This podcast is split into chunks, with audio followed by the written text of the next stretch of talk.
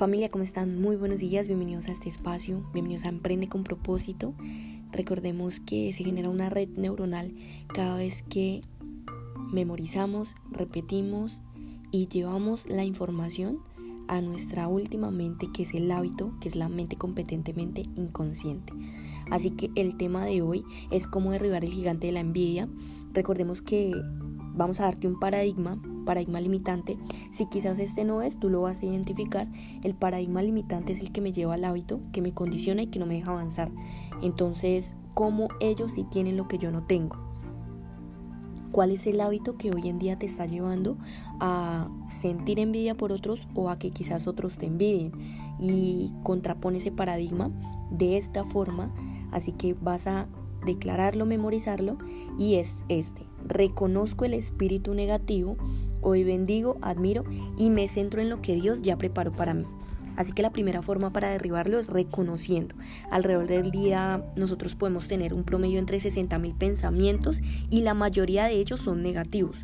O sea, la mayoría de esos pensamientos que son un promedio, no estoy diciendo que sea una cifra exacta a los 60 mil, pero si es un promedio, la mayoría de ellos son negativos.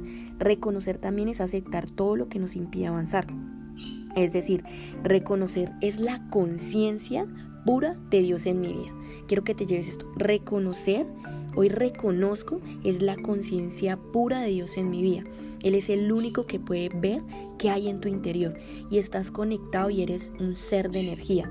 Cada célula de tu cuerpo cada, tejido de tu cuerpo está recubierto por células. Esas células están recubiertas por moléculas y esas moléculas compuestas por átomos. El átomo es tan solo el 1% de energía, el 0,0001% de, de materia. Entonces, ¿qué pasa? La fábrica ocupa mucho más porcentaje de energía que porcentaje de materia y la mente racional, que es nuestra mente consciente, que es la que te hace bañar, despertar, madrugar, no se las puede arreglar sola. Solo necesita ayuda. Y ahí en este momento, ahí en este preciso momento en donde tú estás, tú te preguntarás, ¿y esto qué tiene que ver con la envidia? O sea, inició hablando de la envidia, pero no ha tocado la envidia. Es decir, que acabamos. Tú emites una vibración, pero debes recibir una frecuencia. La vibración es el sentimiento, la energía, que ya sabemos que tu cuerpo es más compuesto por energía, y aquello que vibras debe recibir una frecuencia. Aquello que está en ti, es decir, aquello que llega a ti, en mayor medida quieras o no, llega por una energía. ¿Acaso tu energía es positiva o tu energía es negativa? O sea, la energía, la vibración se conecta con más energía. Y suena relevante decirlo. Ahora hubiéramos esperado decir en el podcast, pasas para que me envidien menos, ¿no? O cómo hacer para no sentir envidia. Y no, no se trata de eso. Indiscutiblemente todos en algún momento hemos sentido envidia. Lo malo no es sentirla, lo malo es quedarse en ella.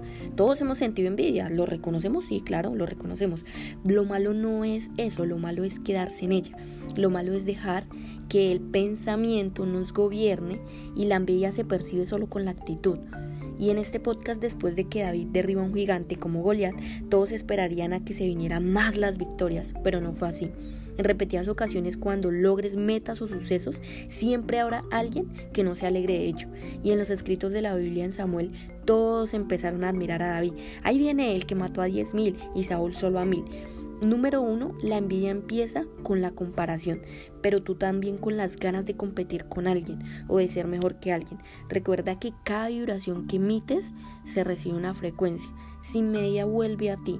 Y escrito está que Dios accedió. O sea, quiero que te lleves esto. Dios accedió para que el espíritu maligno de la envidia entrara en Saúl. Es decir, que Dios, y quiero que te preguntes ahí, ¿Dios permite que yo a veces sienta envidia? hacia otros o que a veces me envidien. Es decir, que si Dios permitió que Saúl se le entrara ese espíritu de maldad llamado envidia, Dios también hace eso conmigo.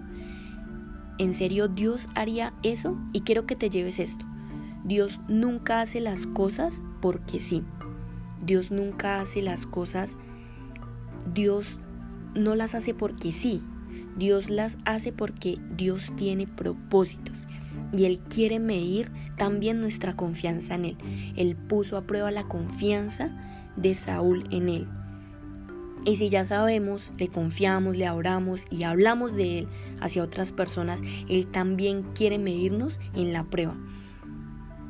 O sea, es decir que él, él está viendo a Saúl así como nos está viendo a nosotros. En la prueba, tanto como cuando nos envidian, como cuando nosotros también envidiamos.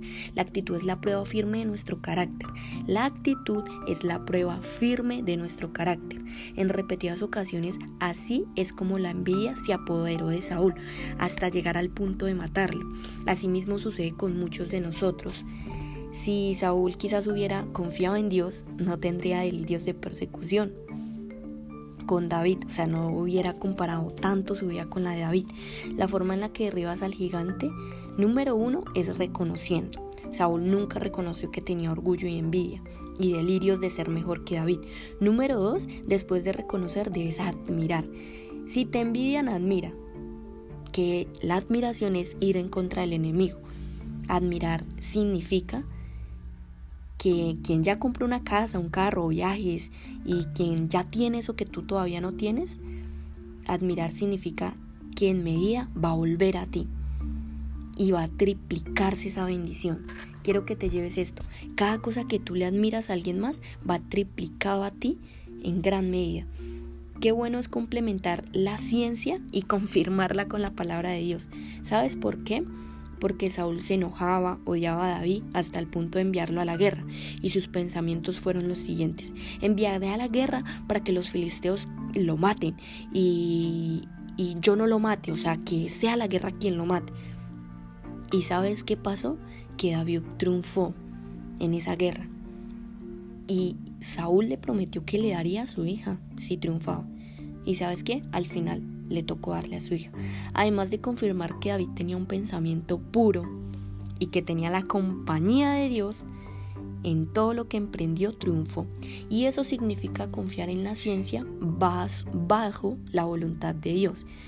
Si envidias, recibes en mayor cantidad eso.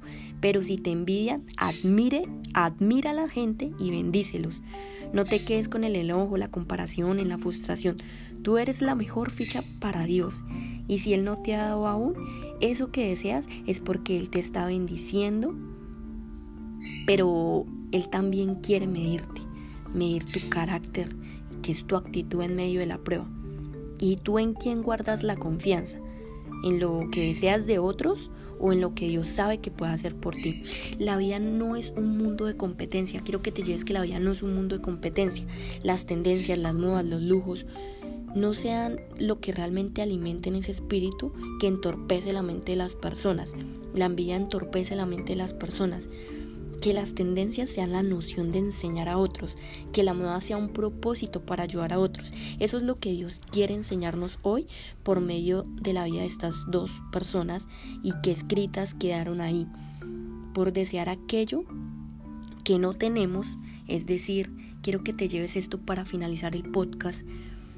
No cabe la duda que el suicidio llega a la vida de las personas y entorpece su mente por desear aquello que no tenemos, es decir, más amor, más compresión, más aceptación, y todo llegó desde la envidia. La muerte de Saúl entorpeció su mente y aunque la Biblia no lo dice explícitamente, llega por medio también del suicidio. Él estando en la guerra con los filisteos, al verse acorralado, se echó sobre su espada y le dijo a uno de sus líderes o a las personas con las que él estaba ahí, le dijo que le ayudara, agonizando. Quiero que te lleves que Dios no es un Dios de historias, Dios es un Dios de hecho, y Él nos enseña fortalezas mentales por medio de su palabra, porque la vida sola no es perfecta. La vida es perfecta si le entregamos a Dios lo que a nosotros nos es difícil controlar. Ahí sí llega la perfección. Entonces al final llévate esto y quiero que lo resuenes ahí, decláralo, memorízalo, apréndelo, contraponlo. Reconozco el espíritu negativo. Hoy bendigo y admiro a otros. Hoy me centro en lo que Dios ya preparó para mí. Dios, que seas tú que juzgue entre otros y que me vengue de ti. Pero mi mano no va a tocar, mi palabra no va a tocar a nadie, mi pensamiento no va a sentir envidia. Ya no siento, ya no pienso envidia. Y como dice el proverbio viejo, de los malos viene la malicia, pero mi mano nunca tocará. Así que familia, bendiciones y nos escuchamos mañana. Hablaremos mucho de David. Chao.